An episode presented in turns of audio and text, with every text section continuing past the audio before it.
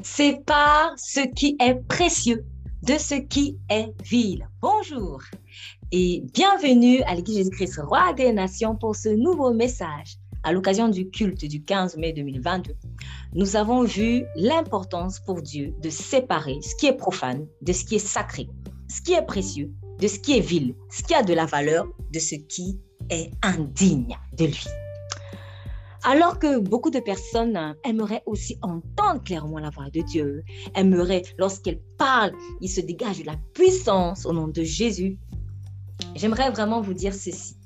Dieu dit à son peuple dans le livre de Jérémie 15, 19, Si tu sais pas ce qui est précieux de ce qui est vil, tu seras comme ma bouche. Ce qui veut dire que lorsque le peuple parlera, on aura l'impression que c'est Dieu qui parle. C'est comme ça qu'il dit chacun de ses enfants. La puissance du Saint-Esprit ne se dégagera jamais lorsque vous mélangez les ténèbres et la lumière. Alors, y a-t-il un peu de levain dans votre pâte, sachant que un peu de levain est suffisant pour lever la pâte? Ah, ça c'est mon péché mignon. Ah non, j'ai fait juste ça.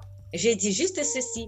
Bon, j'en ai trop dit et je vous laisse écouter le message en son intégralité. Que Jésus-Christ vous bénisse et n'oubliez pas qu'il vous aime énormément. C'était le pasteur Estelle Jengi. Bonne écoute et partagez.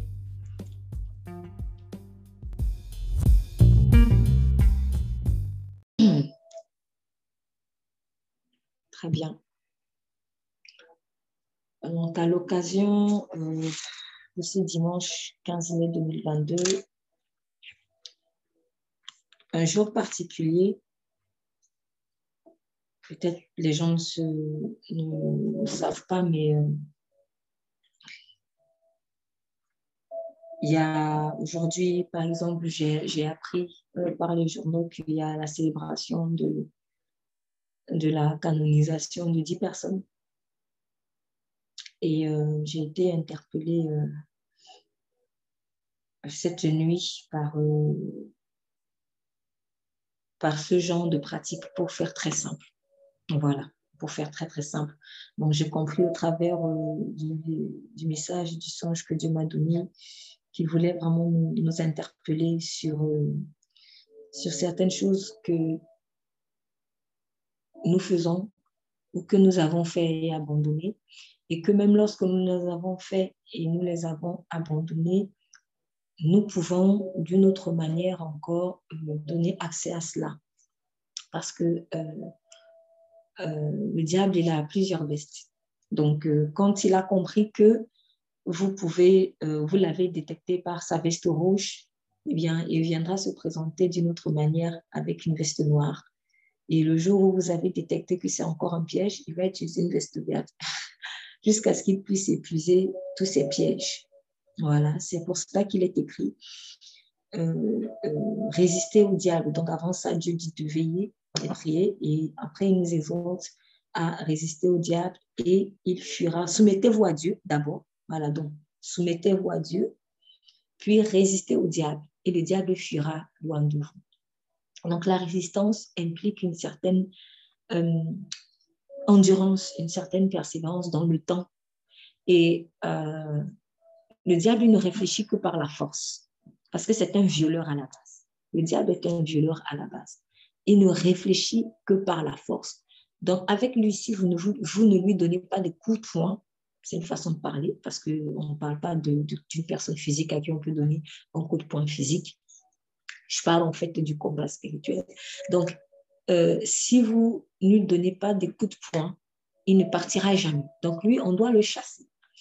Et on le chasse en fait aussi par plusieurs armes que Dieu nous a données.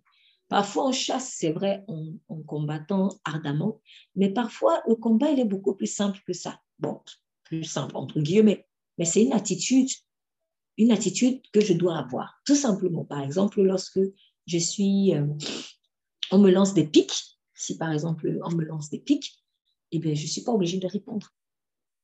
Je ne suis pas obligée de répondre, en fait. Donc, le silence est aussi une façon de combattre, en fait, de résister l'ennemi. Donc, souvenons-nous de l'attitude de Jésus qui, lorsqu'on l'accusait pendant son procès, ou son simulacre de procès, je préfère dire ça comme ça, il répondait pas. Il répondait pas forcément.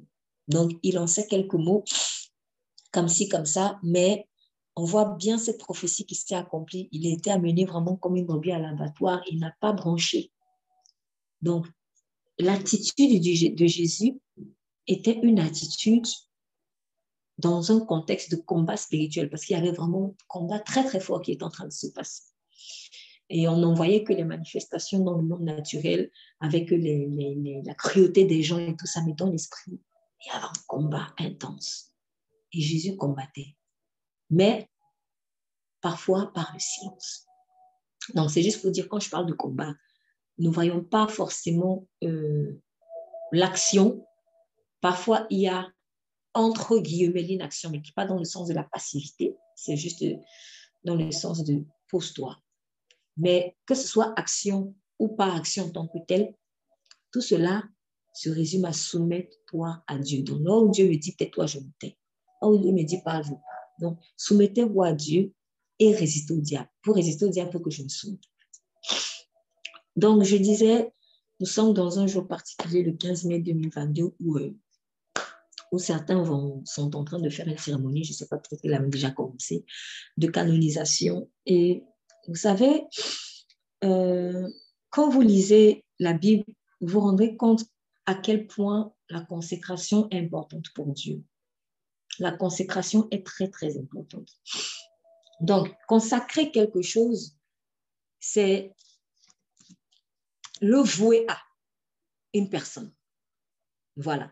En général, en fait, c'est c'est euh, le vouer à une, à, une, à une divinité. Donc, par exemple, je, vais lire euh, très rapidement, hein, je suis dans le Larousse, je vais lire rapidement euh, quelques définitions de comment est-ce que l'homme il, il, il, il, conçoit la, la, la, consécration. Donc, je lis par exemple consacré déjà, visiblement, il viendrait d'un certain latin. En tout cas, le mot en français, le mot en français consacré viendrait d'un latin consecrare, j'espère que je prononce bien, qui signifie avec l'influence de sacré. Donc, dans consacré, voilà, c'est bien ça. Donc, dans consacré, on a l'idée de sacré. Donc, en général, quand on dit que quelque chose est sacré, on n'y touche pas comme ça. Voilà, c'est vraiment quelque chose qui est mis à part. C'est ça le mot. Mis à part. Donc, ça, cette bouteille, si je dis que je la consacre, vraiment, je vais peut-être l'enlever du, paquet, de, mes, de, de, mon paquet, de mon pack, je vais la mettre à part. Je vais dire, ça, c'est pour ceci. Ça, c'est pour tel but. Donc, ce que j'ai consacré a une, déjà c'est sacré. Donc, il y a une nature différente par rapport à tout ce qui pourrait lui ressembler en apparence. Ça, c'est la première chose. La deuxième chose, dans le consacré, il y a l'idée d'une fonction. Donc, c'est sacré parce que ça va aussi, donc déjà c'est sacré. Et deuxièmement, c'est sacré parce que ça va exercer une fonction précise. C'est ça. Rien n'est sacré pour rien, en général. Rien n'est sacré pour rien. Donc, quand quelque chose est mis à part, c'est pour une fonction précise. Maintenant, chacun, en fonction de ce à quoi il consacre, il va affecter une fonction précise aussi, et en fonction aussi de l'objet ou de la personne qui est consacrée. Donc, consacré dans le latin consecrare, c'est l'influence de sacré. Et dans une première euh, définition, on a dédié à Dieu ou au Dieu un lieu. Donc, on peut consacrer un lieu, euh, un édifice, les réserver à un culte divin. Voilà. Donc, vous voyez bien quand je disais que dans consacrer, il y a d'abord la nature de sacré. Donc, quand je dis que je consacre cette bouteille, c'est que je considère que désormais cette bouteille est sacrée. Ensuite, il y a une fonction par rapport à cette nature de sacré.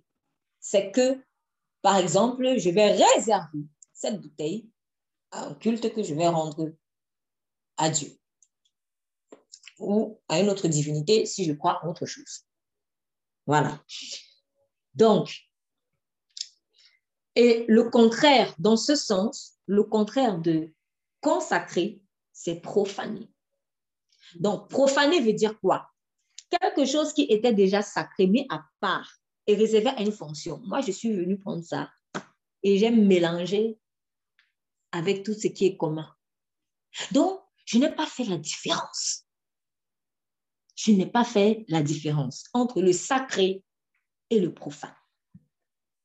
Et là, avant de poursuivre, il y a ce passage euh, euh, de la Bible où il est écrit, en fait, c'est Dieu qui dit, si vous séparez ce qui est vil de ce qui est profane, je reviendrai à vous. C'est un passage, j'ai paraphrasé, mais vous pouvez le retrouver dans précisément euh, Jérémie 15, verset 19. Dans le livre de Jérémie 15, verset 19, bon, selon les versions, ça sera différent, mais le sens sera toujours le même.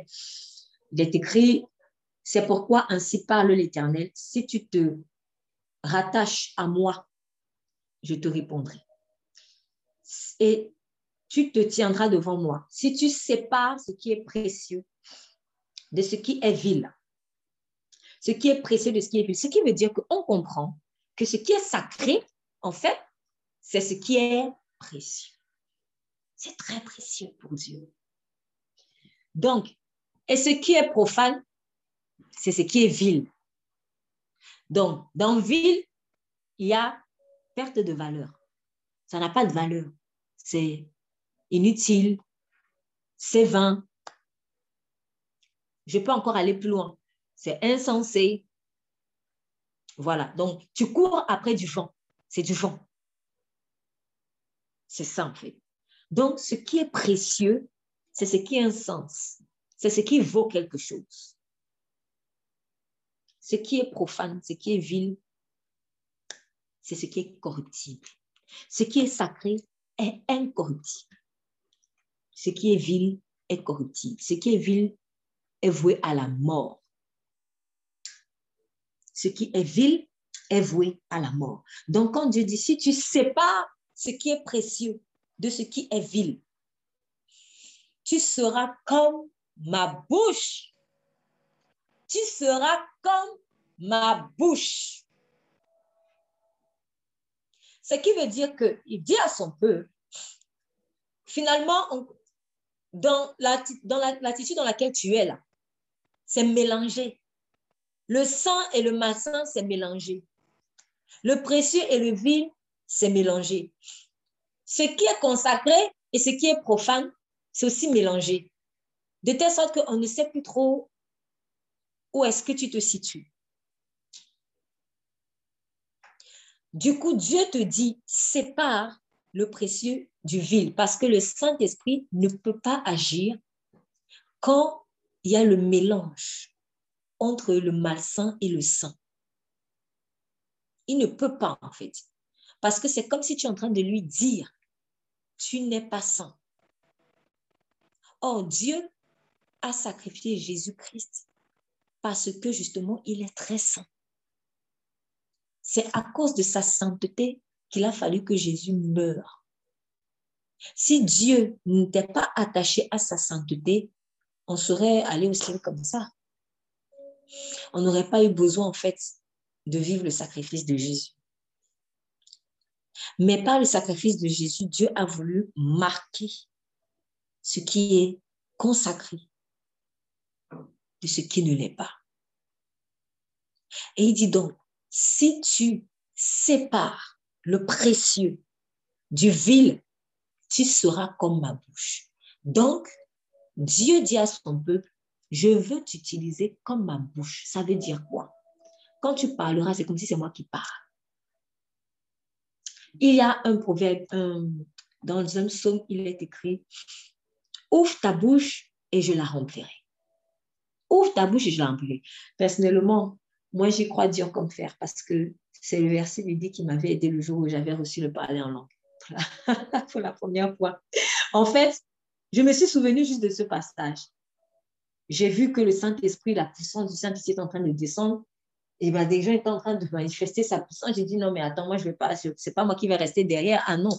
Mais j'ai dit, mais Seigneur, moi, je fais comment pour parler en langue et tout, je comprends rien. Et puis, je me suis souvenu juste de ce passage qui dit, mais ouvre ta bouche et je la remplirai.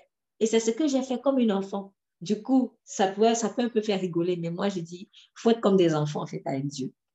Du coup, j'ai fait ah. J'ai ouvert ma bouche comme si on voulait mettre. Voilà une cuillère. Ouais, quand on nourrit des bébés, en fait. J'ai pensé à ça. Je me suis dit, bah, quand on nourrit des bébés, bah, on prend une cuillère, on dit, ouvre la bouche. Parce qu'elle ne veut pas aller. On ouvre sa bouche comme ça et on met la cuillère dedans. Donc, je me suis imaginé comme un bébé. Il a dit, ouvre ta bouche, je l'ai rempli. Donc, j'ai fait ah.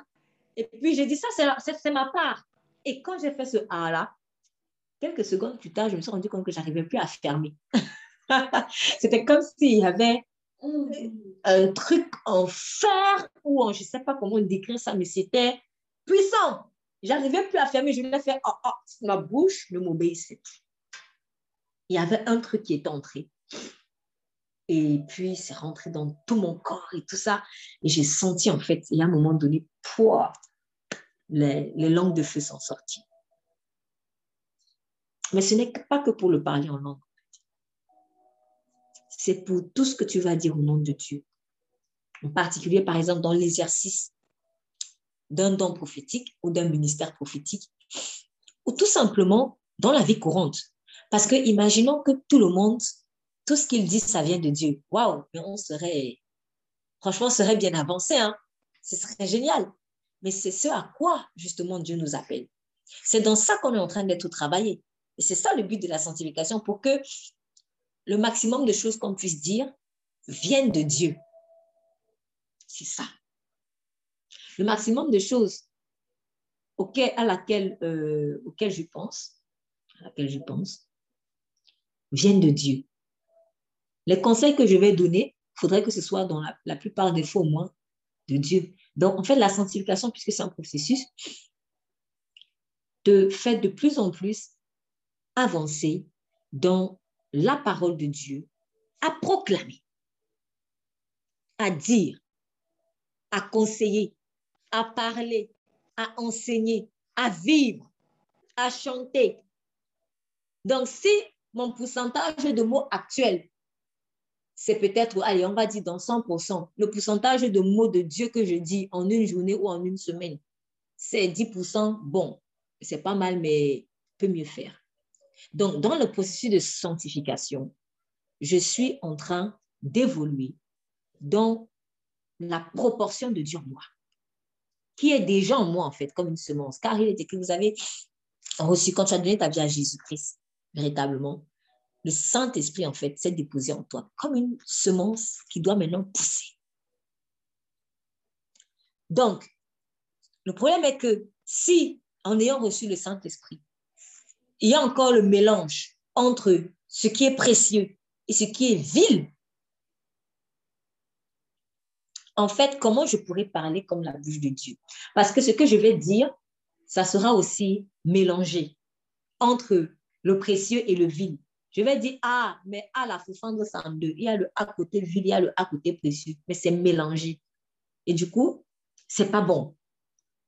Je vais finalement donner aux gens une eau souillée. Dans l'eau, tu as l'eau. Dans cette eau-là, tu as l'eau, vraiment. Mais elle est souillée. Oh, c'est un peu compliqué parce que si j'ai soif et que je n'ai qu'une eau souillée, je suis dans un dilemme.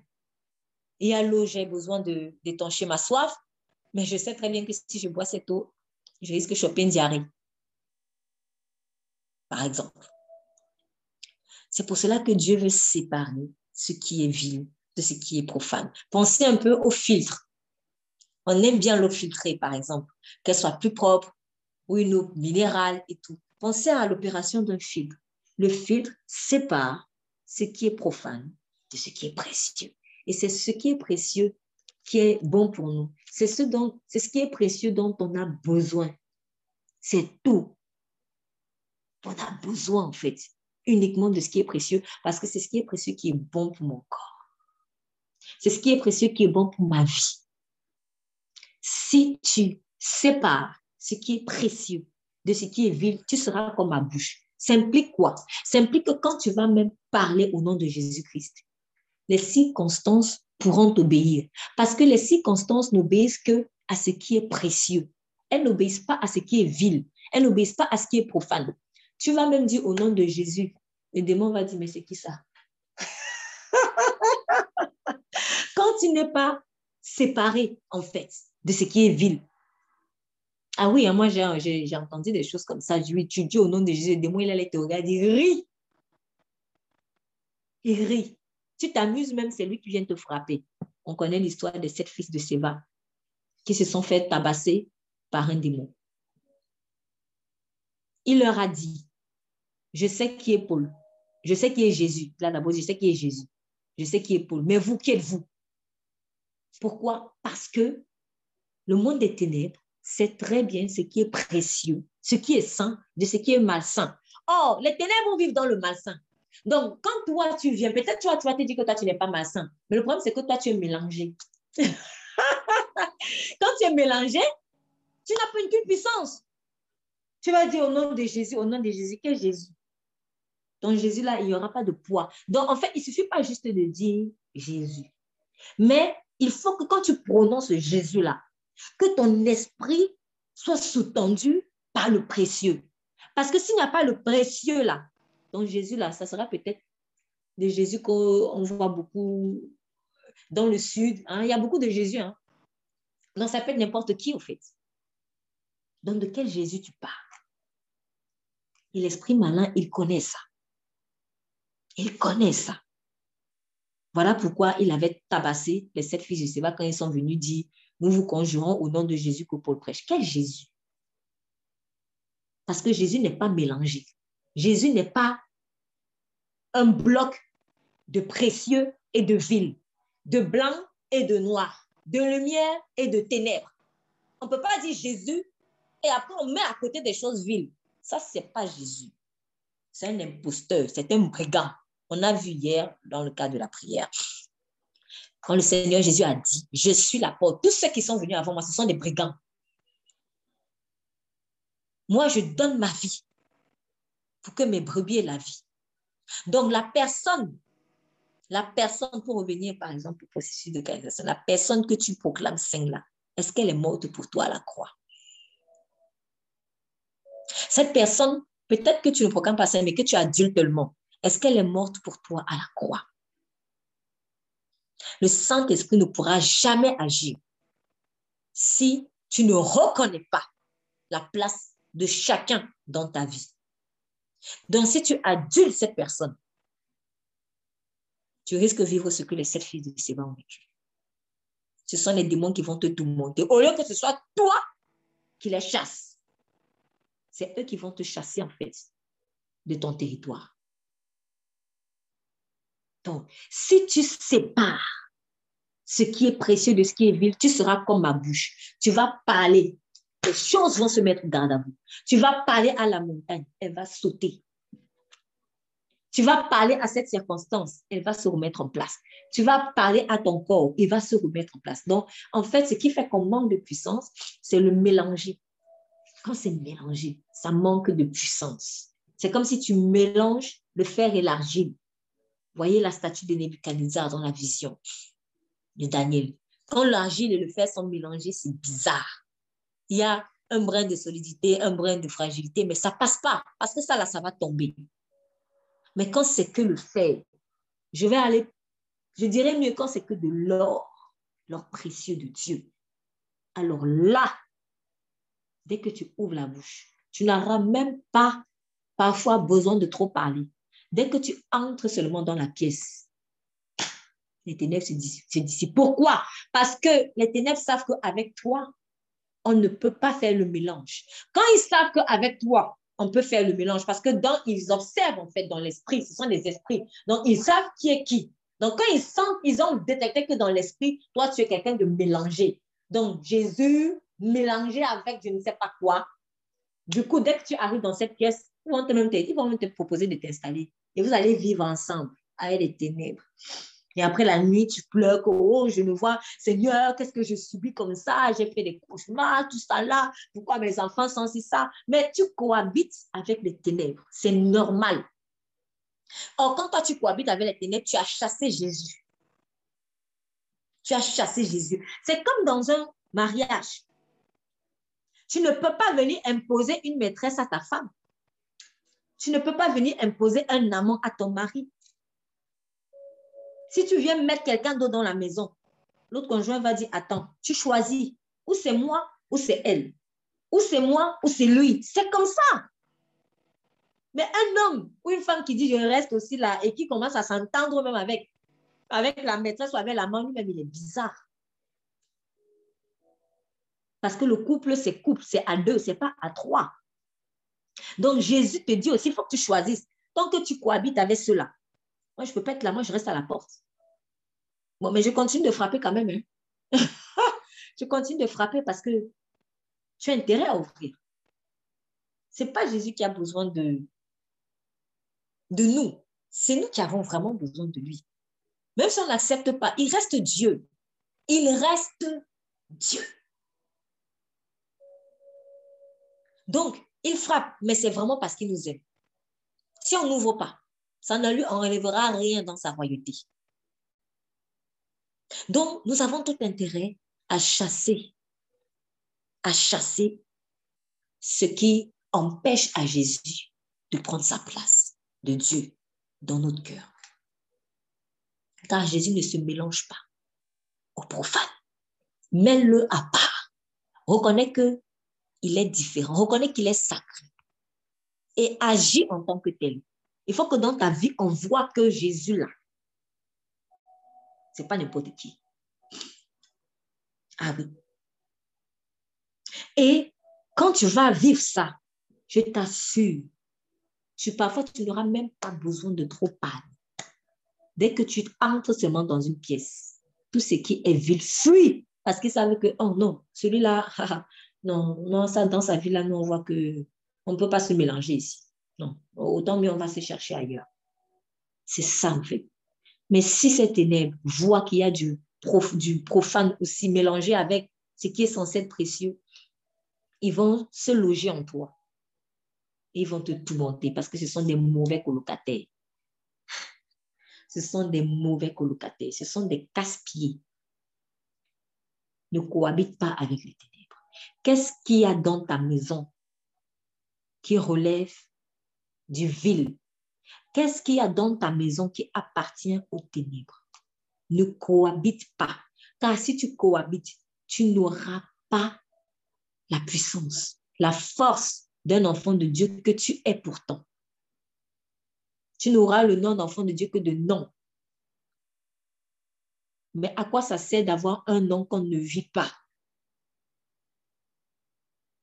À quoi ça sert? Donc, si tu sépares ce qui est précieux de ce qui est vil, tu seras comme ma bouche. Voilà la puissance de la parole quand elle est proclamée. C'est le témoignage. C'est pour cela que je vous disais souvent au début, par rapport aux responsables du département, que la formation en Dieu par rapport aux responsabilités dans mon département ce n'est pas juste de savoir faire ci ou ça de façon technique. C'est pas juste ça. Parce que ça, là, ça, ça prend très vite. Mais la véritable formation, c'est dans ton caractère. Plus dans ma relation avec Dieu, dans mon être, le profane est séparé du vil.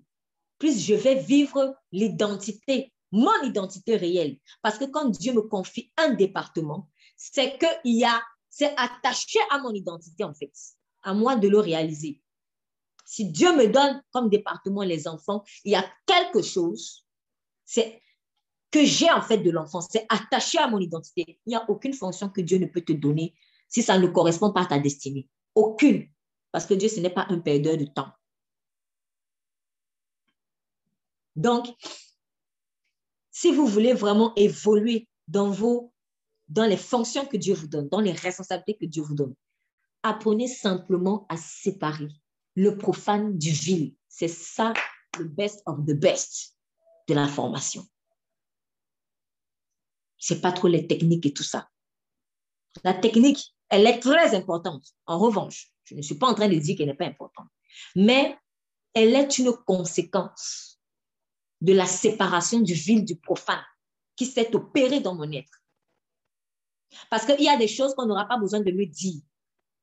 Plus je suis séparée du précieux, je, plus, pardon, plus je pas ce qui est précieux de ce qui est vil, plus naturellement, je saurai ce que je dois faire dans mon département.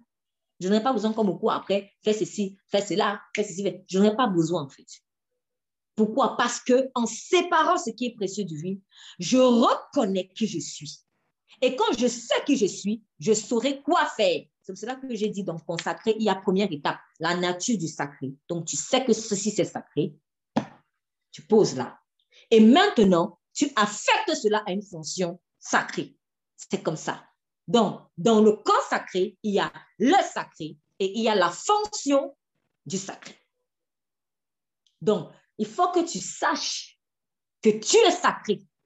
C'est pour ça que je dis toujours, tu n'es pas n'importe qui.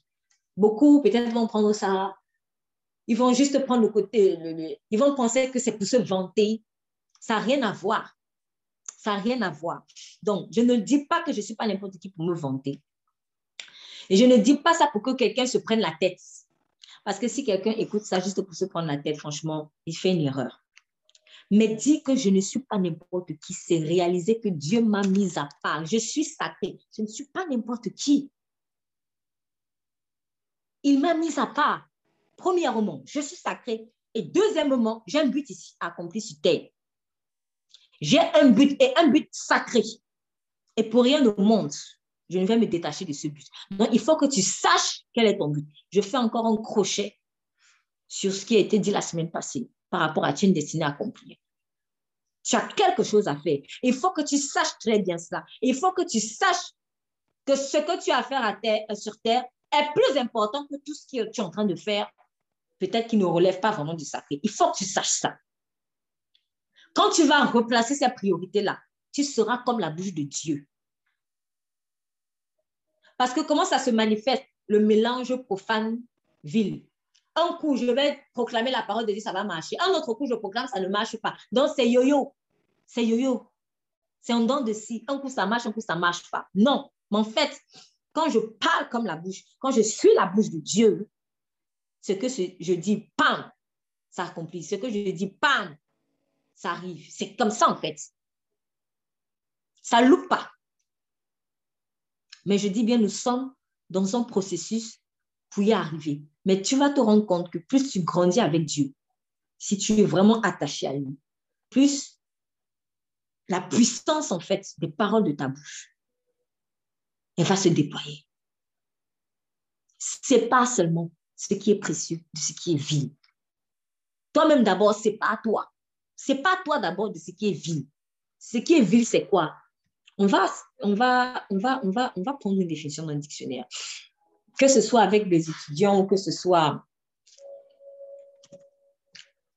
à l'église ou même avec des personnes avec qui je parle, je dis toujours c'est important d'avoir un dictionnaire français parce que souvent on parle français, on ne sait même pas souvent les mots qu'on dit.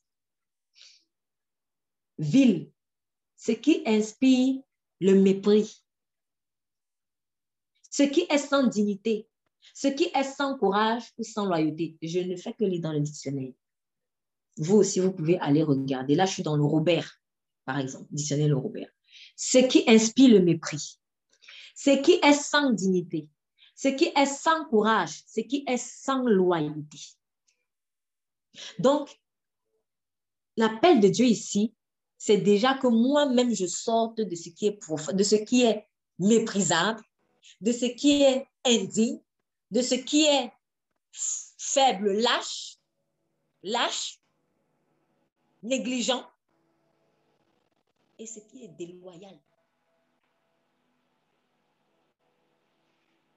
La déloyauté, c'est l'infidélité. C'est l'inconstance, en fait. C'est l'inconstance. J'ai écouté une exhortation qui m'a beaucoup béni en fait sur euh, l'inconstance, la constance avec Dieu.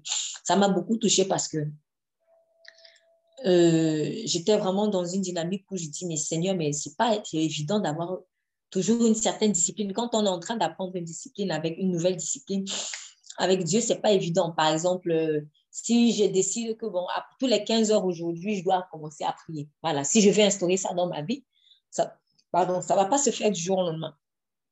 Donc, et souvent aussi, en, début d'année, on, a des projets, on a des... Alors, cette année-ci, je, je, vais faire ci, ça, ça, ça. Tu te mets plein d'objectifs et tout. Parfois même pas réalisables. Mais voilà, il y a cet enthousiasme-là de la nouvelle saison. Voilà. Et tu commences. Ok, j'ai dit tous les 15 heures, je dois prier. Tu commences premier jour, 15 heures. Je me prêche à moi-même. 15 hein. heures, tu commences lundi, mardi, mercredi. Oh non, là, c'est chaud, je suis déjà fatiguée. si quelqu'un se reconnaît. L'inconstance, en fait. Tout ça là, ce sont les, moi j'appelle ça les, handicaps, les handicaps, les séquelles qu'on a reçues du péché, malheureusement. Le péché qui nous a rendus aussi inconstants. Et l'inconstance aussi, elle se manifeste dans la vie, la relation avec Dieu. Je reçois, une parole de prophétie, oui, vraiment, tu vas construire, qu'est-ce que je peux inventer là? Allez, tu vas construire un orphelinat. Ouais! Dès que maintenant l'épreuve de la construction de l'orphelinat arrive, tu dis non, tu, retournes ta veste rapidement. Non, Seigneur, je ne peux pas. L'inconstance, en fait, ça c'est vil. C'est ce qui est vil. C'est de tout ça dont le Saint-Esprit est en train de nous délivrer. Et pour cela, il y a quand même une part à faire. Il y a une part à faire. La part que tu dois faire, c'est juste de suivre l'instruction que le Saint-Esprit t'aura donnée à un moment T. À un moment T.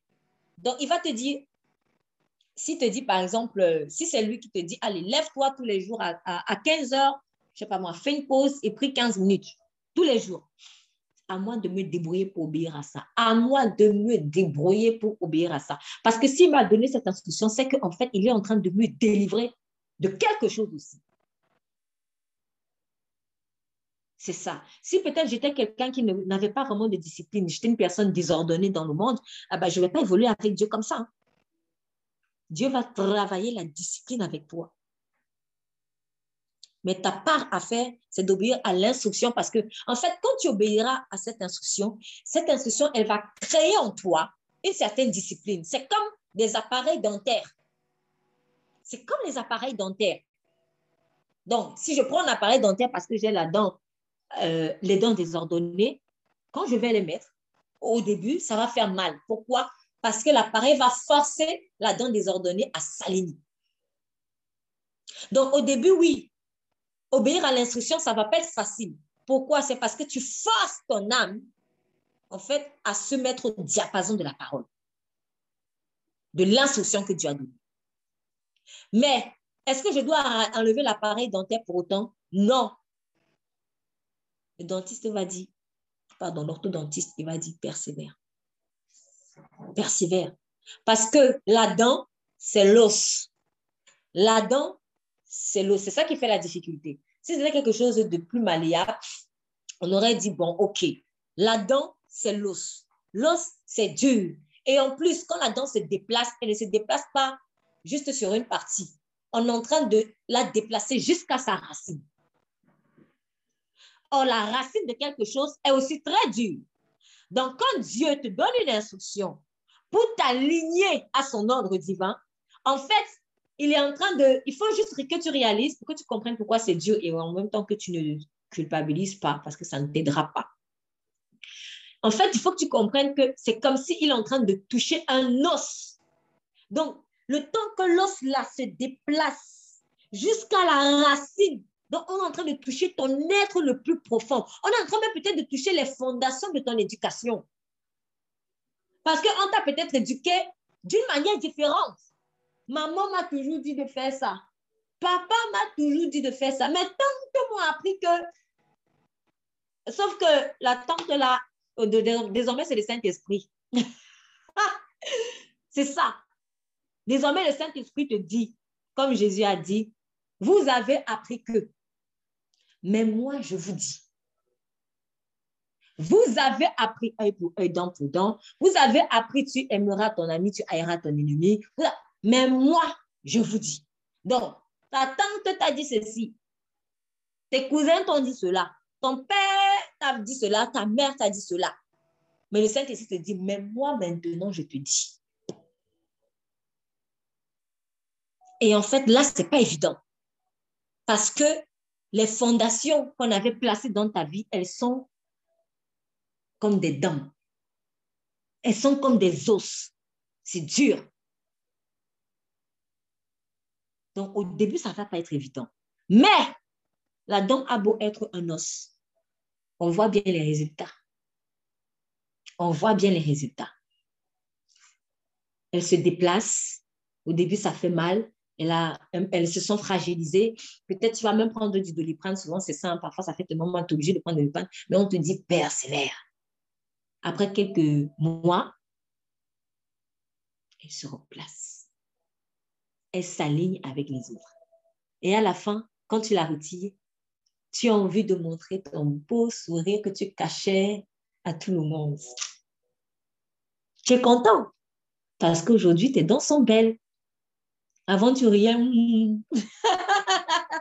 Il y a plein de gens comme ça, je vous assure. Ils rient, mais ils cachent. Ou ils mettent toujours la main parce qu'il a honte de ses dents. Peut-être que tu te caches aujourd'hui. Tu n'arrives pas en fait à, t'exposer parce que tu as honte de ta laideur. Tu es conscient qu'il y a des choses pas belles et tu te caches. Tu ne veux pas les montrer. Et pourtant, tu as accepté d'aller chez l'orthodontiste. Hein, c'est bizarre. Parce que l'orthodontiste, tu ne peux pas lui cacher. Tu peux cacher tout le monde, mais tu ne peux pas cacher à l'orthodontiste. C'est bizarre. On va voir l'orthodontiste justement parce qu'on a un problème. Alors pourquoi c'est caché devant Dieu? Dieu savait déjà que tu es dans son désordre. Il vient te donner l'appareil pour les remettre en place. Donc, quand il va exposer, quand il va te dire, soulève la lèvre ici, ne, ne, fuis pas, ne méprise pas en fait l'instruction, ne méprise pas la correction de l'appareil. Parce que après, tu seras trop fier d'exposer ta personne. C'est ça, en fait. L'appareil, cet appareil dentaire spirituel te permet de séparer, en fait, la laideur de la beauté. Parfois, dans euh, euh, les opérations chirurgicales, dans, dans l'arrangement de tes dents, il y a des dents qu'on est obligé de retirer parce que souvent il y en a trop, etc. Donc, parfois on aligne juste, parfois on va retirer certaines dents. Donc, il y a des choses que Dieu va retirer. Ce qui est vil, c'est-à-dire les dents du mépris, les dents de l'indignité, les dents de la, de la lâcheté et les dents de la déloyauté. Il va les retirer. Il va, maintenant, pour celles qui restent, celles qu'il va pouvoir utiliser, il va maintenant les aligner. Et après, tu seras une belle personne. On va dire, ah, franchement, j'aime être avec toi et tout. Si tu savais comment j'étais avant, tu m'aurais fui. Ça va coûter des larmes. Tu seras content de montrer ta bouche aux gens. Si tu sépares ce qui est vil de ce qui est précieux, je t'assure, tu seras content de parler au nom de Dieu. Quand ce qui est, quand c'est encore le mélange, tu as peur de parler au nom de Dieu. Pourquoi? Parce que tu crains trop de te tromper et tu as peur de faire du mal aux gens en leur donnant de mauvaises paroles, surtout si ça t'est déjà arrivé. Et tu as raison que oui, tu peux te tromper. Et tu as raison de dire que oui, tu peux faire très mal. Il y a des destinées qui sont brisées aujourd'hui à cause de mauvaises paroles. Oui, tu as raison. Dans ce sens-là. Mais là où tu n'as pas raison, c'est de d'éviter la guérison, de fuir la guérison. C'est ça. Donc, Dieu veut t'utiliser comme sa bouche. Dieu veut parler au travers de toi. C'est pas seulement ce qui est vil de ce qui est précieux. Là où tu as dit, ah, moi, j'aimerais trop parler comme cette personne. J'aimerais trop prier comme cette personne. Sépare ce qui est vide de ce qui est précieux. Et tu verras, ça va sortir tout seul. On ne force pas ça. On ne force pas. C'est naturel. C'est naturel. Tu n'achètes pas ça. Tu n'acquiers pas ça. C'est déjà en toi, mais ça doit sortir seulement. Laisse-la sortir en séparant ce qui cache la beauté de ça, c'est-à-dire ce qui est vil. Sépare. Sépare. Lorsque Jésus allait à la croix, dans le livre de Jean au chapitre 19, Jean chapitre 19,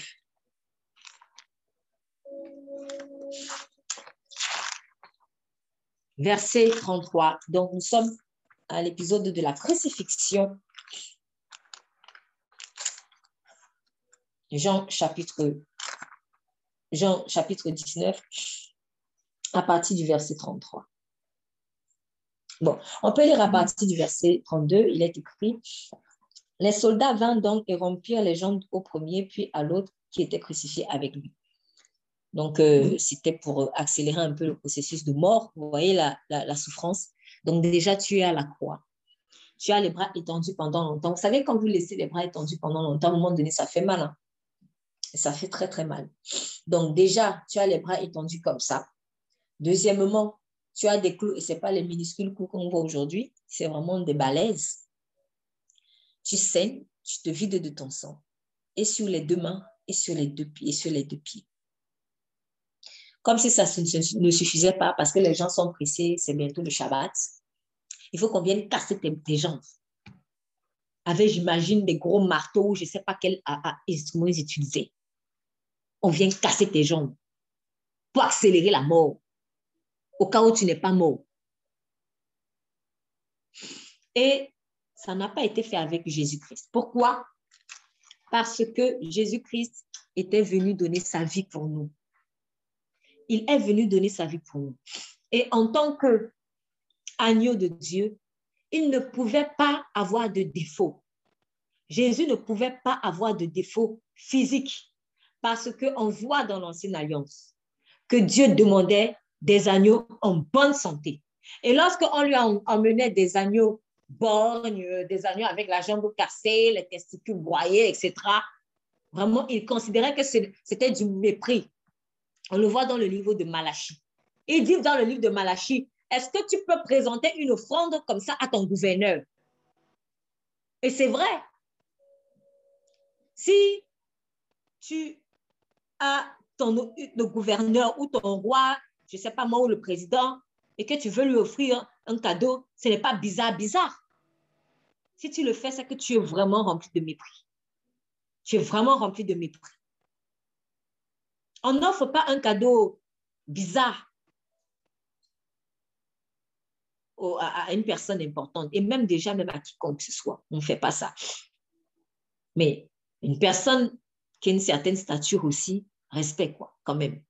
Donc, alors, si tu considères que Dieu a une certaine stature, il ne faut pas lui donner un agneau bon, etc.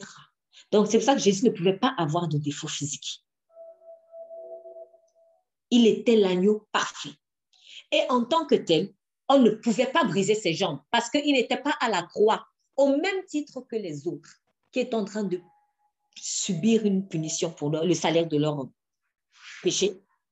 Jésus était là justement pour renverser le péché, pour anéantir le péché. Donc, ça veut dire aussi que parfois, quand je me retrouve dans une situation méprisante, une situation honteuse au milieu d'autres personnes, au milieu, par exemple, de prisonniers. Si, par exemple, je suis jetée en prison, je me retrouve avec des prisonniers. Un est là parce qu'il a tué quelqu'un, l'autre est là parce qu'il a volé, l'autre est là parce qu'il a fait, je ne sais pas moi, il a violé quelqu'un. Moi, je suis peut-être en prison à cause de Jésus, parce que j'ai osé reconnaître que Jésus est Dieu.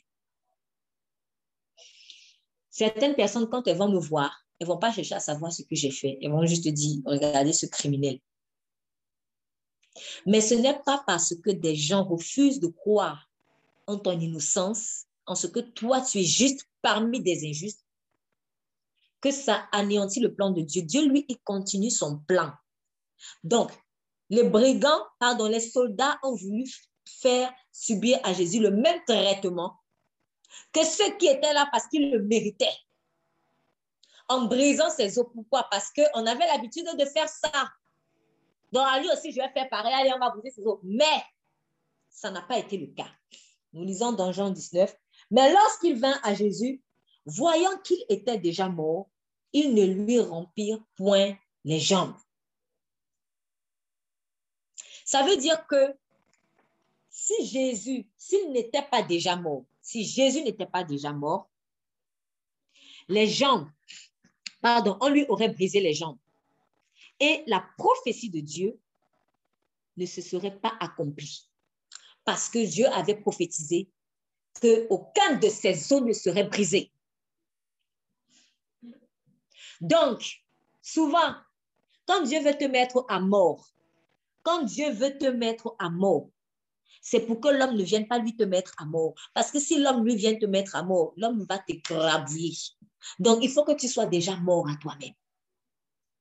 Si Jésus n'était pas déjà mort, on lui aurait brisé les jambes. Or, il fallait absolument que la prophétie, selon laquelle aucun de ses os ne serait brisé, c'est-à-dire qu'il fallait un agneau sans défaut, défaut, pardon. Il fallait que cette prophétie s'accomplisse. Pourquoi? Parce que la parole de Dieu s'accomplit toujours. Donc, Dieu s'est arrangé en faisant expirer Jésus bien avant que les soldats ne décident de venir procéder à leur rituel machiavélique.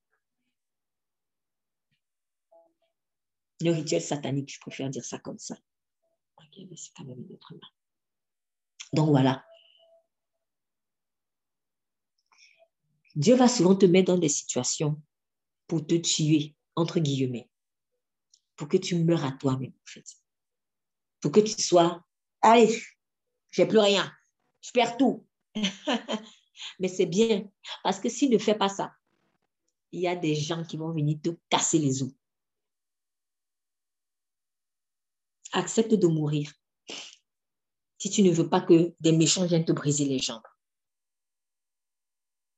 Accepte de mourir.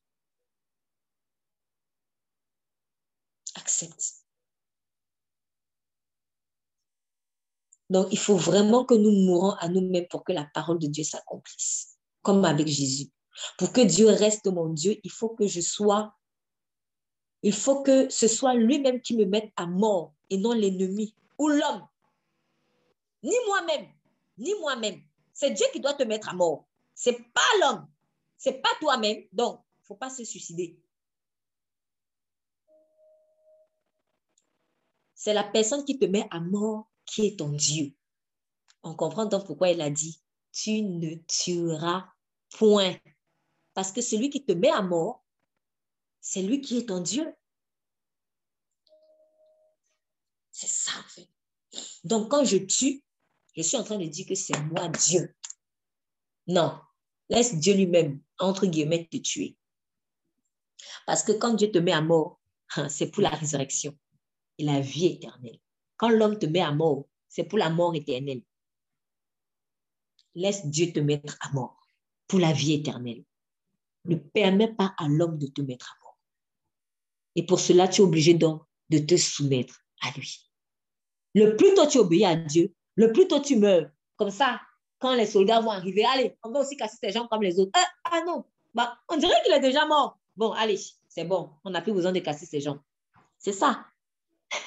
Donc, quand je me laisse mourir par Dieu, quand je laisse Dieu me mettre à mort, j'accélère le processus. Donc, tant que je ne me soumets pas, je ralentis le processus. Non seulement je ralentis le processus, mais à force de retarder, le soldat va arriver il va casser tes pieds. Après, tu ne pourras même plus marcher.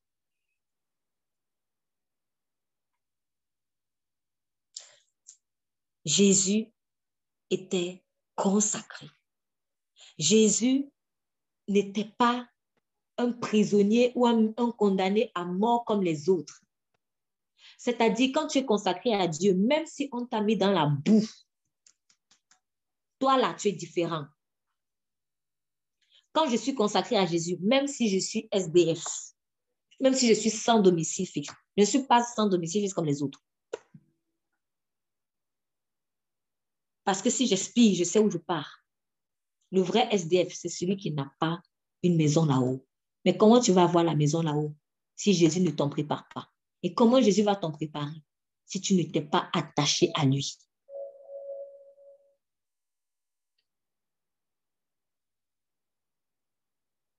Sépare ce qui est vil de ce qui est précieux.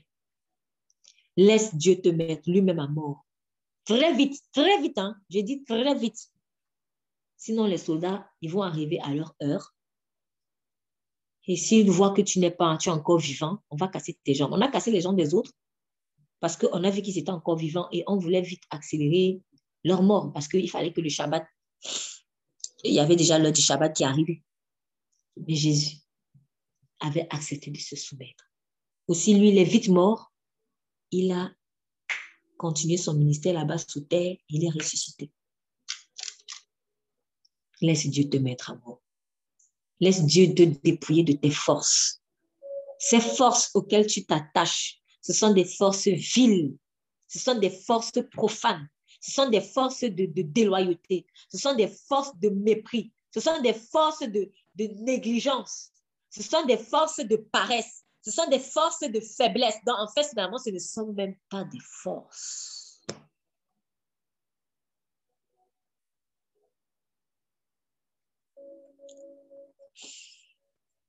Verset 34. Verset 34. Je demande la lecture, verset 34. Ah, oui. Mais un des soldats lui perça le côté avec une lance et aussitôt il sortit du sang et de l'eau. Celui qui l'a vu en a rendu témoignage et son témoignage est vrai. Et il sait qu'il dit vrai afin que vous croyiez aussi. Ces choses sont arrivées afin que l'écriture fût accomplie. Aucun de ces eaux ne sera brisé.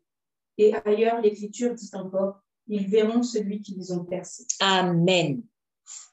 Donc, donc lorsqu'on a percé le côté de Jésus, il en sortit, il en sortit du sang et de l'eau. Il en sortit du sang et de l'eau. Alors, Jésus-Christ est venu accomplir la loi. Il n'est pas venu l'abolir, il est venu accomplir la loi. Lorsque vous voyez dans l'ancienne alliance, surtout au niveau de la loi mosaïque, mais bien avant même, bien avant, il y a eu plein de sacrifices qui ont été faits. Donc, lorsque quelqu'un était souillé, par exemple, lorsque quelqu'un avait péché, quand je dis souillé, par exemple, il avait touché un mort, voilà, il avait touché un mort ou euh, plusieurs euh, autres formes de souillure que vous pouvez lire dans le livre de Lévitique, dans le livre de Nombre, dans le livre de Deutéronome aussi. Donc, par exemple, quelqu'un qui avait touché un cadavre, il devait euh, être purifié. Il y avait plein d'autres formes, de, plein de, rituels de purification. En un mot, pour faire très simple, il y avait beaucoup de déversements de sang. Voilà, le déversement de sang, du sang à cause du sang d'animal, à cause du péché. Donc, pour que les péchés vraiment soient pardonnés, on versait le sang. Voilà, c'était des offrandes qui étaient faites à Dieu et c'est Dieu lui-même qui les réclamait. Alors, à côté de cela, il y avait aussi ce qu'on appelle l'eau de purification. Par exemple, si nous allons dans le livre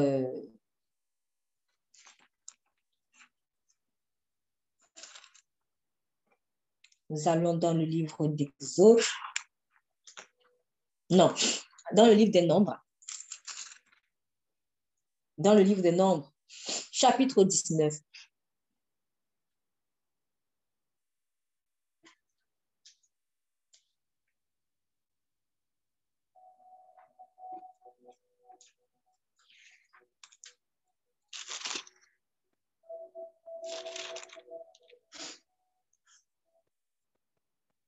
L'Éternel parla à Moïse au désert du Sinaï au premier mois de la seconde année avec le sortie d'Égypte en disant que les enfants d'Israël fassent la Pâque au temps fixé. Vous la ferez au temps fixé. Le quatorzième jour de ce mois, entre les deux soirs, vous la ferez selon toutes les ordonnances et toutes ces lois. Moïse parla donc aux enfants d'Israël pour qu'ils fissent la Pâque. Il fit la Pâque au premier mois, au quatorzième jour du mois, entre les deux soirs au désert du Sinaï. Les enfants d'Israël firent selon tout ce que l'Éternel avait commandé à Moïse. Or, il y eut des hommes qui, étant souillés pour un mort, ne pouvaient faire la Pâque ce jour-là. Ils se présentèrent ce même jour devant Moïse et Aaron, et ces hommes dirent, nous sommes souillés pour un mort, pourquoi serions-nous privés d'offrir l'offrande de l'Éternel au temps marqué parmi les enfants d'Israël? Moïse leur dit, attendez et j'écouterai ce que l'Éternel ordonnera pour vous. L'Éternel parla à Moïse en disant, parle aux enfants d'Israël en disant, quand quelqu'un entre d'entre vous ou de votre postérité sera souillé pour un mort ou sera en voyage au loin, il ne laissera pas de célébrer la Pâque à l'Éternel. Ils la feront le quatorzième jour du second mois. Entre les deux soirs, ils la mangeront avec du pain sans levain et des herbes amères. Ils n'en laisseront rien jusqu'au matin, ils n'en, et ils n'en rompront point les eaux. Vous voyez, ils n'en rompront point les eaux. Entre parenthèses, en fait, on voit bien que la Pâque ici, quand ils mangeaient l'agneau, ils n'auraient pas, ils ne devraient pas casser les os de l'agneau. Donc, on est vraiment bien dans la préfiguration de Jésus-Christ en tant qu'agneau de Dieu. Dieu est en train de faire vivre déjà à Israël ce que le véritable Messie, le véritable agneau de Dieu allait faire. C'est pour cela qu'on n'a pas brisé les os de Jésus. Donc, pendant la Pâque, qui, qui, est ici, qui était la préfiguration, la Pâque juive ici, qui était la préfiguration, en fait, euh, euh, du, sacrifice ultime que Jésus a fait, on devait manger un agneau, mais sans briser ses os. Donc, il devait le cuire et puis euh, il se débrouillait à ce que leurs os, ses os ne soient pas brisés. Pourquoi? Parce que le sacrifice de Dieu est un sacrifice parfait. Et en mangeant le corps de Jésus-Christ, moi aussi, je deviens parfait aux yeux de Dieu. Je deviens parfait. Je deviens consacré. Je deviens saint. Bon, ça, c'est une parenthèse, on y reviendra. Et donc, euh, d'entre les deux soirs, ils la mangeront avec du pain sans le vin et des herbes amères. Alors, le pain sans le vin ici, ça représente simplement le fait que eh ben, c'est un pain sain. Jésus a dit, un peu de levain est suffisant pour lever la pâte. Un peu de levain. Alors, je, je fais une, une, une allusion ici à certaines de nos attitudes. Ah non, c'est juste, c'est juste je sais que je ne dois pas aller là-bas, mais c'est juste. Je sais que je ne dois pas faire ça, mais c'est juste. Attention au juste. Un peu de levain est suffisant à lever la pâte. Le juste levain, là, le juste petit levain que tu appelles juste, ou ce que tu appelles péché mignon. Bon, déjà, honnêtement, je ne comprends pas comment un péché peut être mignon, parce que c'est le péché qui nous a tués. Donc, comment ça peut être mignon? Bon. Vous voyez, on a tellement arrangé les mots pour que on arrive, qu'on ne, sente plus la gravité de la chose et qu'on banalise Jésus. Qu'on banalise Jésus. Le pain de la Pâque est un pain sans levain, sans péché. Et Jésus a correspondu à ça. Sans levain. Donc, si tu sépares ce qui est précieux de ce qui est vide, correspond à cela. Retire le levain de ta pâte. Retire le petit le juste, c'est juste ça. J'ai seulement dit ça. Non, retire cela. Sinon, il y aura des graviers dans ta bouche quand tu vas parler. Au lieu qu'il y ait de la puissance et l'onction du Saint-Esprit, il y aura des graviers. Et les graviers vont briser tes dents. Enlève le juste un peu de levain est suffisant pour lever la pâte. Il faudrait peut-être, pour ceux qui n'ont pas encore fait, essayer de faire du pain. C'est peut-être une belle expérience. Essayez de faire du pain. Mettez soit beaucoup de levain d'un côté et essayez de mettre juste un peu. Et vous voyez ce que ça donne. Un peu de levain est suffisant pour lever la pâte. Un peu seulement. Un peu de péché est suffisant pour gâter toute la sauce. Une goutte de poison est suffisante pour gâter le plat. Tu n'as pas besoin de 100 gouttes de poison. Tu n'as pas besoin de ça. Un peu de sang infecté te contamine. J'ai juste fait ça. Non, c'est grave. Un peu de levain est suffisant pour lever la pâte. Donc, la pâte, quand nous prenons, quand nous prenons la Sainte Seine là, il ne faut pas prendre la Sainte Seine dans la folie. Il faut prendre l'alliance de Dieu en étant conscient de ce que nous faisons. Bon, c'est pour ça aussi que certaines personnes, souvent quand elles ne se sentent pas de le faire, elles préfèrent souvent dire aujourd'hui, non, moi je ne le fais pas. Bon, que chacun fasse selon sa conscience. Ne tombons pas juste dans l'autre extrême où j'ai péché, je ne mérite plus de quoi que ce soit de Dieu, je me prive. Non, justement, l'alliance de Christ est là pour que tu sois libéré. Donc, quand tu as péché, demande pardon sincèrement à Dieu et prends l'alliance de Dieu qui rappelle que il est mort pour ça. Tu rappelles le pardon parce que le sang a coulé pour pardonner. Le sang qui coule de Jésus, c'est pour le pardon. le sang des animaux qui coulaient, c'était pour des pardons. Mais ça ne suffisait pas. Ça ne ça notait pas le péché. Donc, quand le sang coule, c'est pour le pardon. C'est pour ça aussi que Dieu nous demande de pardonner aux gens. Parce que son sang a déjà coulé. Son sang a coulé. Et nous avons du mal souvent à pardonner parce que nous nous basons sur notre sang à nous. Moi, je crois que je ne peux pas pardonner ça, mais on, on ne te demande pas, ou on ne nous demande pas de nous baser sur notre sang. Ton sang ne peut pas pardonner. Mais maintenant, si tu réfléchis dans la perspective du sang de Jésus, ah, dis-toi que bon, là oui, je peux pardonner. Parce que le sang de Jésus, il est parfait.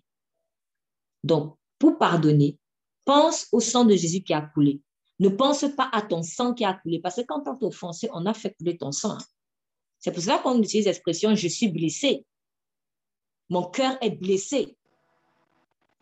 Quand on t'a offensé, ton cœur saigne, donc ton sang coule. Le problème, c'est que si tu regardes seulement à ton sang qui a coulé, tu ne pourras pas pardonner. Mais si tu regardes le sang de Jésus qui a coulé, tu pourras pardonner. Parce que toi-même, tu es conscient que toi aussi, tu l'as offensé. C'est ça, en fait. Un peu de levain est suffisant pour lever la pâte. Donc, de grâce, enlève le levain là. Enlève la souillure, le juste, c'est juste ça. J'ai juste regardé. J'ai juste dit le petit, petit péché mignon enlève ça, parce que ça, c'est pas mignon, c'est dangereux. Et donc, nous revenons. Ils mangeront avec du pain sans levain et avec des herbes amères.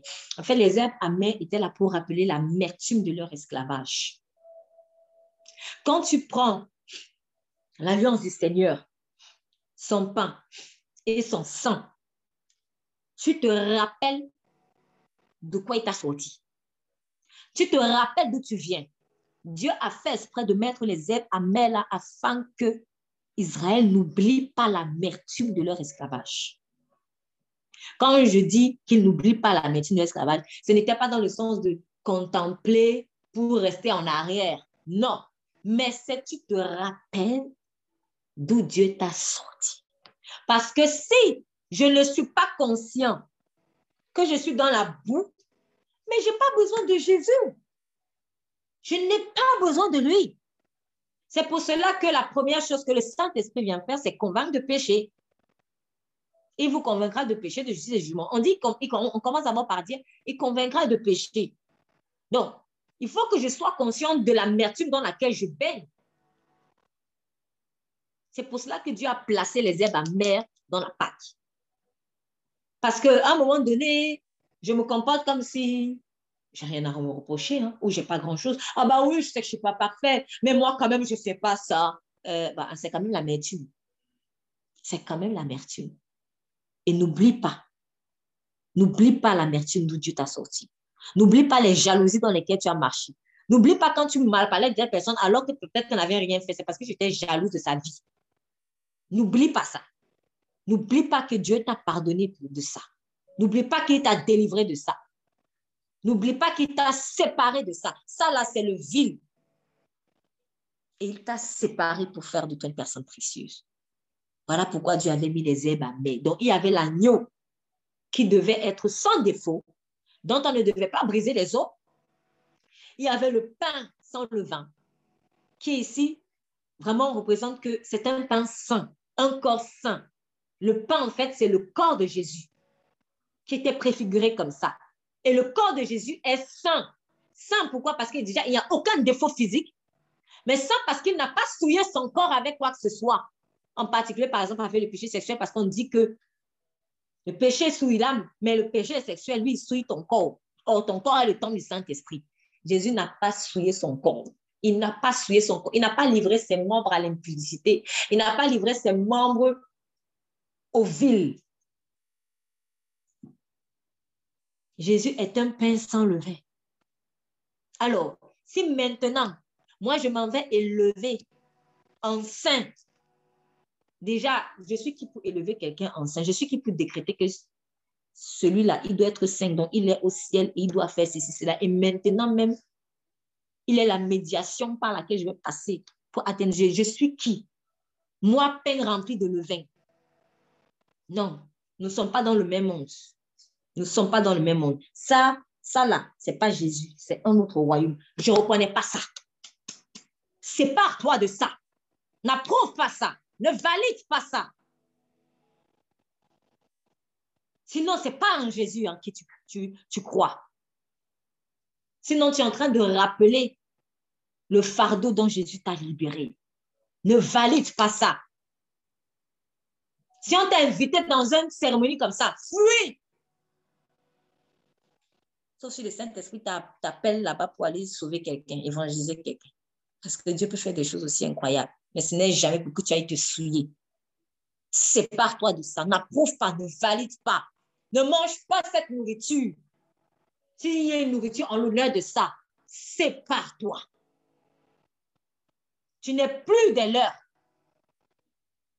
Tu es en Christ. Tu es du pain sans levain. Tu es de l'agneau dont on n'a pas brisé les os. Tu as vécu longtemps handicapé. Tu as vécu longtemps avec les pieds perclus. Avec la vie sans dessous-dessous. Maintenant, tu as mangé l'agneau sans défaut. Ne va pas remanger la boue. Ne va pas remanger la boue, ne va pas remanger des choses infectes. C'est infect. C'est de la viande avariée qu'on te donne quand tu valides ce genre de choses. Qui peut élever qui que ce soit enceint? Qui? Où est-ce que tu as vu ça dans sa parole? Où est-ce que tu as vu ça?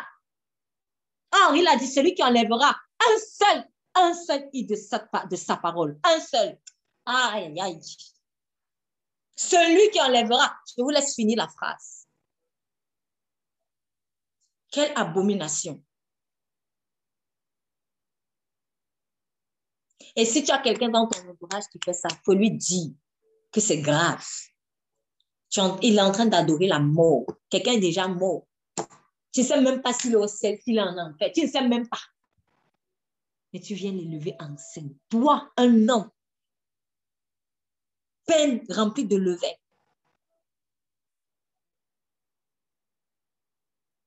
Et en même temps, ne fais pas ce qu'eux ils font.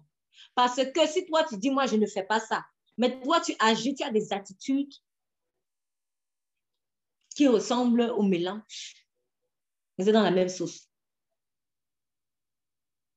Vous êtes dans la même sauce. Faisons attention. Dans chaque fête, dans un pays, dans une ville, dans un village, en fonction de la divinité qui est honorée, il y a une consécration du pays. Il y a une consécration de la ville. Il y a une consécration du village. Or, s'il y a une consécration d'une ville, et que moi, je suis dans cette ville-là, si moi, je ne fais pas attention, l'esprit de l'ange de la mort, il va entrer chez moi. Moi, comme je suis dans cette ville, il faut que je rappelle le sang de Jésus-Christ sur ma porte. Donc, ange de la mort, tu traverses et tu vas chez ceux en qui tu as déposé tes semences. Moi, c'est terminé. Voilà pourquoi j'ai commencé mon propos en disant qu'aujourd'hui, c'est un jour particulier. Peut-être certains ne savent pas, ils se lèvent juste le matin comme ça. Mais à chaque fois qu'il y a une fête nationale, surtout si elle a une connotation religieuse, en général dans le monde spirituel, il y a des consécrations qui sont faites. Si moi je vis comme si je suis juste à la plage et que je n'ai pas une sensibilité spirituelle, je vais me laisser happer. Et après quelques jours, je vais juste reconnaître me rendre compte qu'il y a des choses bizarres qui se passent dans ma vie. Tu ne vas jamais imaginer que c'est le jour où on avait consacré ta ville, on a répandu quelque chose sur tous ceux qui sont là. Et toi, comme tu n'as pas marché dans le sang de la pureté, eh ben, ce à quoi on a consacré la ville va aussi t'affecter. Même si tu prononces Jésus. Jésus, ça s'entretient. Jésus, ça se ça s'acquiert, enfin, quand je dis ça s'acquiert, C'est même pas exactement le mot. Il nous donne le droit de devenir enfant de Dieu. C'est ce qu'il est écrit. Donc, quand Jésus m'a donné le droit de devenir enfant, il faut maintenant que j'entretienne ce droit-là. Il faut que je l'entretienne. Si je ne l'entretiens pas, l'ange de la mort va entrer. Assure-toi que tu as toujours le sang de Jésus sur toi. Assure-toi que ton pain est toujours sans levain. Assure-toi qu'aucun de tes zones n'est brisé. Assure-toi que tu n'oublies pas d'où tu étais sorti. Que tu n'oublies pas l'amertume d'où tu étais sorti. Assure-toi. Assure-toi. C'est pour cela que c'est souvent bien de temps en temps de se poser et de réfléchir sur comment est-ce qu'on a été sauvé. Quand je sais d'où je viens, ah, je ne peux pas revenir en arrière comme ça. Celui qui commet des péchés, c'est-à-dire des choses, il fait des choses et il sait pourtant que Dieu l'a déjà repris dessus, c'est qu'il n'a pas compris d'où il vient. Il n'a pas compris que ce dans quoi il était avant, c'était l'amertume. Il n'a pas compris. Donc, ça signifie que pour toi, ce, dans quoi tu étais avant, c'était doux. Amer, doux, contraire. C'est ça, en fait. Donc, pour toi, dans le, quand tu faisais ça avant, ce n'était pas amer, en fait, c'était doux. C'est que tu n'as pas compris ça. Donc, il faut que tu comprennes que c'était des herbes amères. C'est pour ça aussi que souvent, même en tant qu'enfant de Dieu, on se tourne. Mais comment ça, c'est mauvais? Ça, là, c'est mauvais? Eh bien, donc tu penses que c'est doux? C'est pas doux. C'est pour ça que Dieu a mis les herbes amères. Il faut que tu saches que ça là, c'est amer. Parce que si tu ne sais pas que c'est amer, tu ne pourras pas apprécier maintenant quand il va te donner ce qui est doux. Si pour toi c'est le même goût, si pour toi le sel et le sucre c'est la même chose, bon, voilà. il faut que tu saches faire la différence entre le sel et le sucre. C'est pas parce que ça se ressemble physiquement que c'est la même chose. Donc, apprends à discerner la mer du doux. Quand Dieu t'a déjà repris sur un truc, ne reviens pas en arrière. Sinon, tu n'as pas mangé les herbes amères. C'est aussi pour cela que Dieu nous fait souvent manger les herbes amères au travers des épreuves. Nous fait souvent goûter l'amertume pour qu'on n'oublie pas. Il avait fait ça à Israël. On, peut jeter rapidement un coup d'œil dans le livre d'Exode, Lorsqu'ils sont sortis, ils sont sortis euh, euh, d'Égypte, ils avaient faim. Non, ils avaient soif. Dans Exode chapitre 15, ils avaient soif. Exode chapitre 15, rapidement. Moïse fit partir, verset 22. Moïse fit partir Israël de la mer Rouge. Il prit la direction du désert de Chour et après trois journées de marche dans le désert, ils ne trouvèrent pas d'eau. Ils arrivèrent à Mara, mais ils ne purent pas boire l'eau de Mara parce qu'elle était amère. Pardon. C'est pourquoi ce lieu fut appelé Mara. Et après, le peuple murmura contre, euh, le peuple murmura contre Moïse.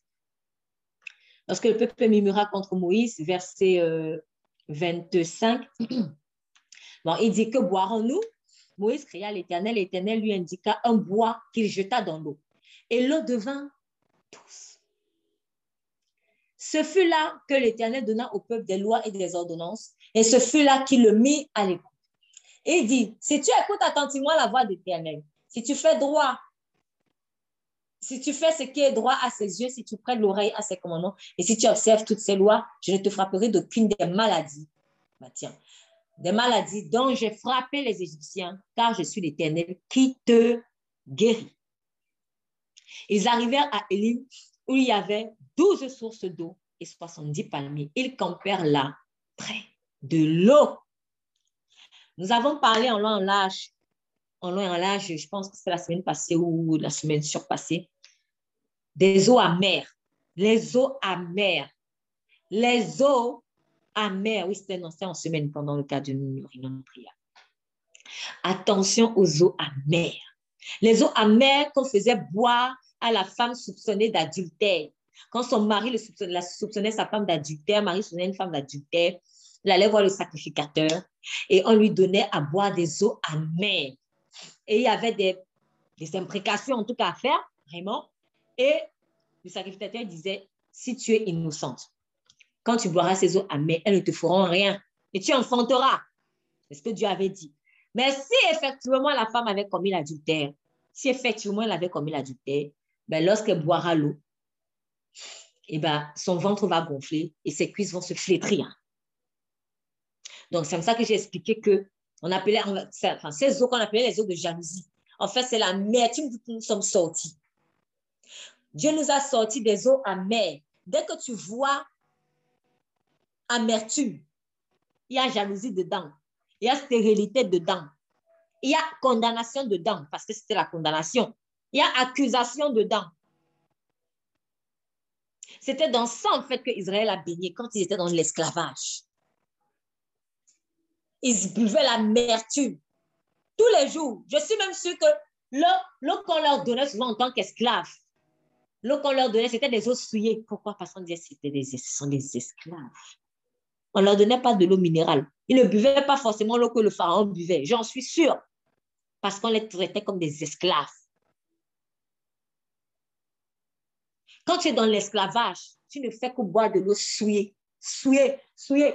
Même si tu es dans ta maison, dans un château, que tu as de, beaux vêtements et tout ça là, mais dans le monde spirituel, les démons te frappent, ils te font boire de la l'amertume. Si Dieu ouvre tes yeux spirituels, tu vas voir qui tu es en réalité. Tu as des vêtements déchirés, tu peux, tu as les cheveux bizarres demandez à Dieu de vous révéler qui vous êtes dans l'esprit, ou en tout cas comment vous étiez dans l'esprit, si vous a déjà sorti de là. Demandez-lui.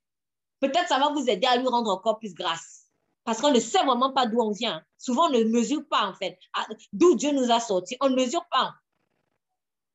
C'est pour cela qu'on rétrograde aussi facilement. Donc, quand ils, ont, ils avaient soif, ils avaient soif, ils avaient soif, ils voient une étendue d'eau, ils se sont dit, ah, quand ils ont couru, c'était amer.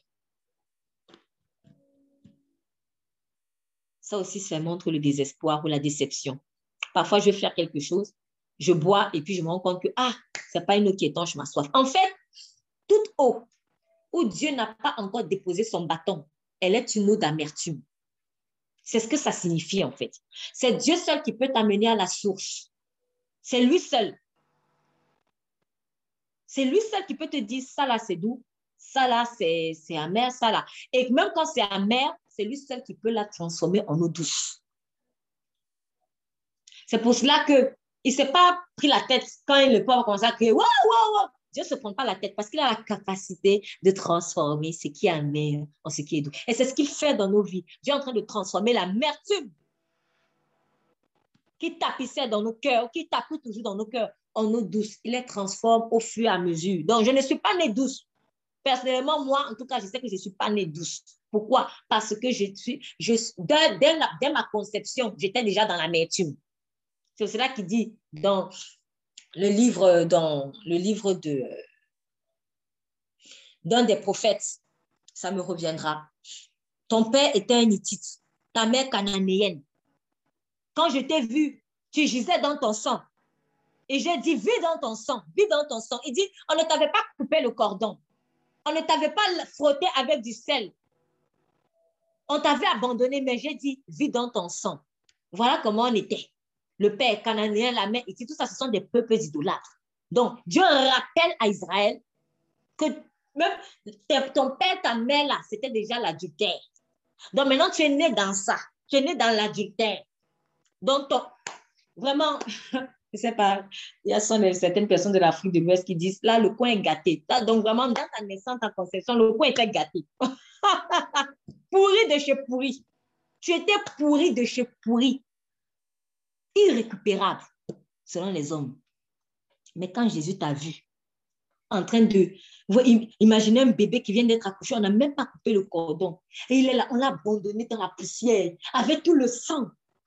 Souvent, c'est comme ça qu'on récupère des bébés dans les orphelinats. On va les mettre dans les orphelinats parce que la mère l'a abandonné. Ça, là, j'ai trop vu. J'ai trop vu ça. Elle accouche, elle abandonne le bébé dans la poubelle. Bon, si tu ne veux pas de cet enfant, va donner à quelqu'un, va le mettre, nettoie-le et mets-le quelque part. Ne prends pas et jette. Ne le tue pas. Voilà comment on était. Tu gisais dans le sang. Mais quand Jésus t'a vu, il a dit, il a proclamé la parole. Vis dans ton sang. Donc même dans le sang, là, tu vas vivre jusqu'à ce que je te nettoie.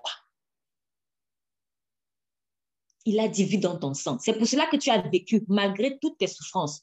Tu es resté en vie. Pourquoi? Parce que Jésus ne faisait que dire, vis dans ton sang, vis dans ton sang. D'autres, c'est Jésus qui est en train de leur dire, vis dans ton sang, mais ils vont donner la gloire à d'autres dieux. Et ils croient que comme ils sont en vie, c'est grâce à leur faux Dieu. Non, c'est Jésus qui est en train de proclamer vie dans ton sang. Espérant que le jour où tu vas ouvrir les yeux enfin et reconnaître que c'est lui, tu vas être purifié. Les miracles que tu crois que c'est Sainte Thérèse ou je ne sais pas qui qui a fait, c'est Jésus en fait qui l'a fait pour toi. C'est lui qui l'a fait. Ce n'est pas ce Dieu-là ou cette personne-là, c'est Jésus. C'est Jésus qui fait ce miracle. Il est tellement bon que même lorsqu'il sait que tu ne vas pas le reconnaître, il le fait quand même. Moi, j'étais dans un contexte où on m'apprenait que tous les miracles qui nous venaient, c'était des ancêtres. Dès qu'on fait un accident, boum, on tombe dans un ravin, tout le monde est en vie. Oh, les ancêtres sont là. Voilà les choses qu'on voulait m'inculquer. Donc, beaucoup de gens sont comme ça. D'autres vont dire c'est les ancêtres, d'autres vont dire, vont donner le nom de quelqu'un d'autre. Mais en fait, hein, c'est Jésus, en réalité. C'est Jésus. C'est Jésus qui fait tous ces miracles que tu attribues à d'autres personnes. Parce qu'il t'a dit, vis dans ton sang. Jusqu'au jour où il va te tirer de l'enfant pour qu'il te tire, il faut que tu reconnaisses que tous ces miracles-là, c'est lui qui les mérite. C'est à lui que tu dois rendre l'honneur. Ce n'est pas en, ce, en cette personne que tu crois, que tu appelles peut-être Dieu. Pour certains, c'est Jésus, vraiment. Et si tu doutes, il faut lui demander. Qui ne tente rien à rien de toute manière. Donc, si tu écoutes, si tu écoutes je ne te frapperai pas de la maladie dont j'ai frappé les Égyptiens. Donc souvent aussi les maladies qu'on a, c'est parce que on n'a pas écouté. Et il dit, pour transformer cette eau en douceur, il a fallu qu'il jette le bâton. La manière dont Dieu va transformer l'amertume de ton cœur en eau douce, la manière dont il va le faire, c'est en utilisant le bâton maudit de sa croix. Seule la croix de Jésus transformera l'amertume de ton cœur en eau douce. Il n'y a rien d'autre. Et cette croix-là, ce n'est pas le petit crucifix que tu aimes bien t'attacher.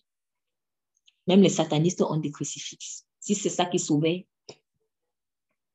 Mais est-ce que tu connais la véritable croix? Est-ce que tu la connais?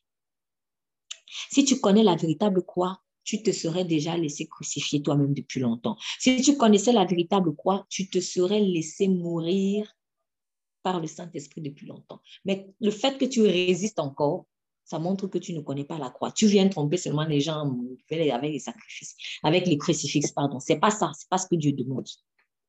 C'est pas ce que Dieu demande, en fait. Il veut non pas des effigies, il veut ce qu'il veut réellement c'est que l'œuvre de la croix, tu la laisses agir en toi. Donc, la croix signifie que toi-même sois crucifié. Et il faut qu'on voit le résultat. Il ne faut pas que tu sois tout le temps dans... Il y a des gens qui passent le temps à être dans l'espérance, l'espérance, l'espérance, l'espérance de Ah, je sais très bien, Jésus a demandé ceci. Mais hein, est-ce que moi, je fais ça? En fait, il, il passe le temps à se donner des leçons. Mais lui-même ne met jamais en pratique la leçon. Ah, tu vas mourir comme ça et tu vas te retrouver en enfer si tu ne fais pas attention. Il ne faut pas juste dire je sais, je sais, je sais, je sais. Oui, je connais la croix, je connais la croix, je connais la croix, mais laisse maintenant la croix agir sur ta vie. Ne contente pas Dieu en mettant des crucifixes au cou ou en les accrochant quelque part. Ça, c'est la décoration.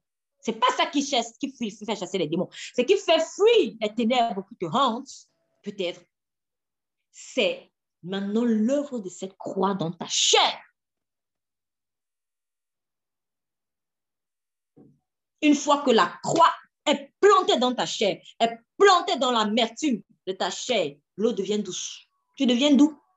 On peut te manger maintenant Les gens peuvent te manger parce que oui, Dieu, Dieu veut te manger en fait.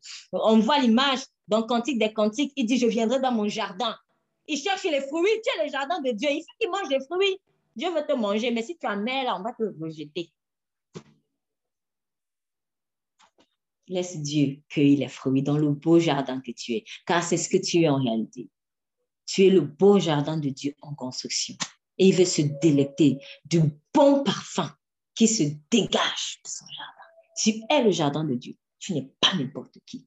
Laisse la croix, le bâton, ce bâton, cette croix-là, en fait, plonger dans les eaux de l'amertume. Elle va te rendre douce. Laisse que Dieu te crucifie. Tu vas devenir doux. Tu vas devenir doux. Et on va prendre plaisir à être avec toi. Tu vas dégager cette douceur. La douceur de l'épouse de Christ. Père, je te remercie pour ta parole. Je te prie vraiment que nous puissions, dans nos vies, apprendre à séparer ce qui est vil de ce qui est précieux, à réaliser que nous sommes des personnes consacrées. Quand quelqu'un viendra me dire, ah, allons faire ceci, je dis, non, non, non, non, non. Je suis consacrée. Je prie afin que la révélation du sang, Seigneur, de Christ, qui a fait couler qui a coulé à la croix et qui a aussi fait couler son eau de purification. L'eau de purification, Seigneur, par laquelle, euh, dans l'ancienne alliance, on purifiait ce qui était souillé. Seigneur, cette eau, tu l'as aussi déversée à la croix. Donc, tu as été à la fois le sang du pardon et l'eau de la purification. Que ta parole, Seigneur, nous purifie. Car cette, cette parole, cette eau que nous recherchons, elle est dans ta parole. Voilà pourquoi tu as dit, qu'est-ce que Dieu te dit? Ce que tu nous dis là, c'est l'eau. C'est l'eau, Seigneur, dont nous avons besoin. Cette eau douce qui va étancher notre soif. C'est l'eau de ta parole. Ce que Dieu dit, c'est ce qui étanche ma soif, c'est ce qui est vrai. Je prie aussi pour quelqu'un, Seigneur, qui croit vraiment, qui croit que la canonisation, ça vient vraiment de toi, que ça vient de Jésus. Seigneur, aide-le à aller lui-même chercher la vérité dans ta parole. Et pour quelqu'un, Seigneur, qui se fie en une autre personne, soit déjà morte, soit encore vivante, plutôt que se fier à toi, aide-la, Seigneur, vraiment à réaliser qu'elle a la possibilité d'être en relation directe avec toi. Jésus, tu es le seul médiateur entre Dieu et les hommes. Il est écrit. Car toi-même, tu es Dieu. Tu es le chemin et tu es la vie. Tu es le moyen et tu es encore Dieu. Merci infiniment pour la patience que tu as à notre égard, Jésus. Merci aussi de nous donner le vouloir et le pouvoir, comme le dit dans ta parole. Le pouvoir de suivre ces instructions qui vont faire en sorte que l'ange de la mort ne passe plus sur nous, qui vont faire en sorte que les maladies dont tu as frappé les Égyptiens, que nous en soyons épargnés. Merci parce que tu trouves tu prends plaisir à parler par nos bouches. Merci parce que tu nous aimes. Nous sommes le jardin de Dieu. Nous sommes le jardin de Dieu. Quelle grâce. Que toute la gloire te soit. Au nom de Jésus-Christ. Amen.